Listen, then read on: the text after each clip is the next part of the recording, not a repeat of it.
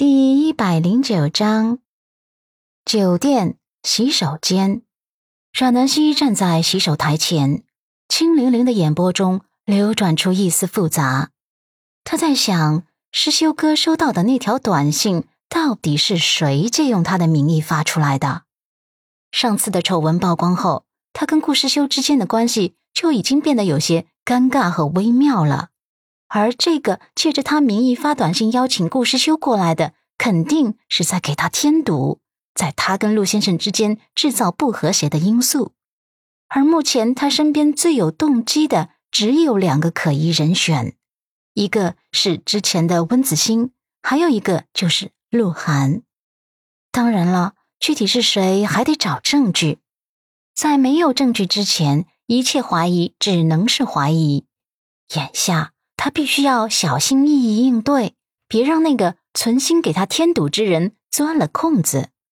这时候，身边突然有人开口了：“乐太太在发什么愣呢？”阮南希侧眸看过去，然后轻轻扬唇浅笑：“赵小姐呀，刚才都忘记赞美你了，你今天真的很漂亮，很有气质。”这话若是换着别的人说，赵毅然说不定会开心，可是从阮南希口中说出来，便被他认定成了虚伪。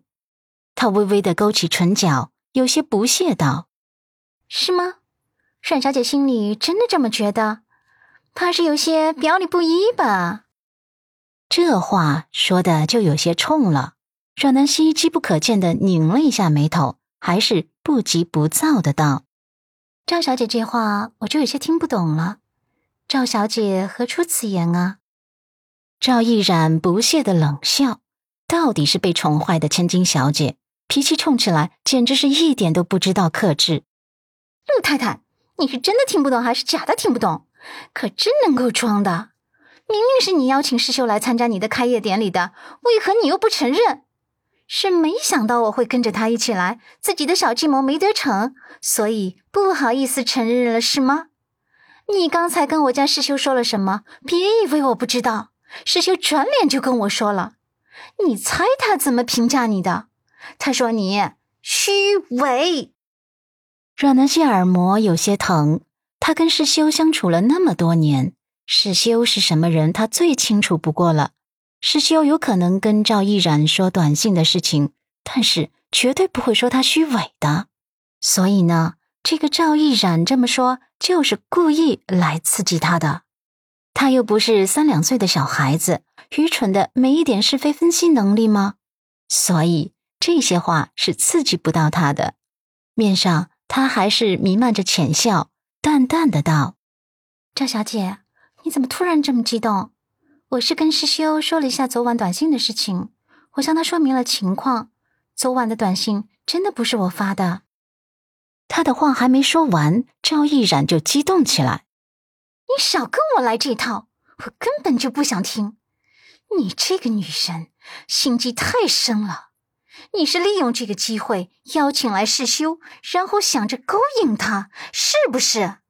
我可警告你，顾世修是我赵毅然的男人，你动了心思也没用。我们马上就要订婚了。”阮南希蹙眉，正视着他。眸底一片坦荡荡，赵小姐，我也告诉你，我对师修哥只有兄妹间的感情，没有你想的那么龌龊。还有一点，我想我有必要提醒你，我已经结婚了。你刚才也叫我陆太太。今天的开业典礼，我的先生还有陆家其他人都来参加了，我怎么可能在今天？赵毅然是个急性子，总是想当然的打断他，还冷笑道。呵 你还真好意思提你家的陆先生？你家那个患有精神病的陆先生跟我的师兄怎么比？我的师兄那么优秀，而你的陆先生什么情况？你心里没点数吗？阮南希心底已经腾起了一股怒火了，但是考虑到今天是个好日子，他不想弄得那么难堪，影响自己的心情。而且这个赵毅然虽然真的很讨厌。可他毕竟是师修哥要订婚的未婚妻，他多少总得给师修哥留点面子，所以深呼吸一次，才认真的看着他。赵小姐，请你尊重一点，不要出言不逊。师修哥是很优秀，这点我不否认。只是我希望你不要因此而贬低其他人，更加不要用别人的痛处来戳伤别人。这是一个人的基本修养。他本来想真心祝福是修哥跟赵毅然的，哪知道这个女人这么不上路子。赵毅然不屑一顾的冷嗤：“切，跟我谈修养，你配吗？你怎么不拿镜子照照你自己？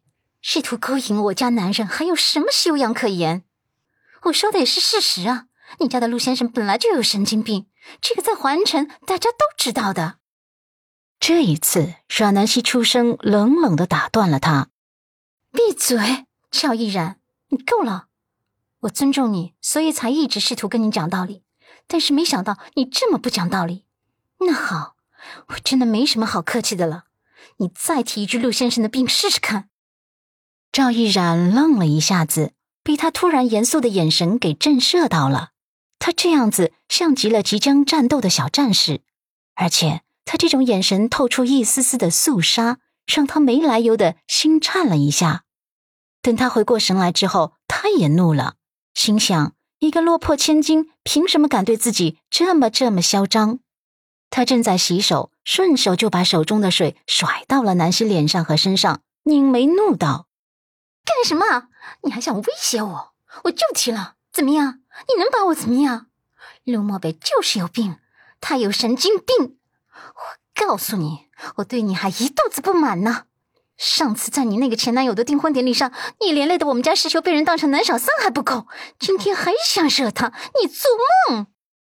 阮南希实在是忍不住了，他冷嗤：“哼，脑子是个好东西，我希望你也能长一个。”说完，不客气的拿起一旁清洁工用来拖地的水桶，就往赵一然身上浇去。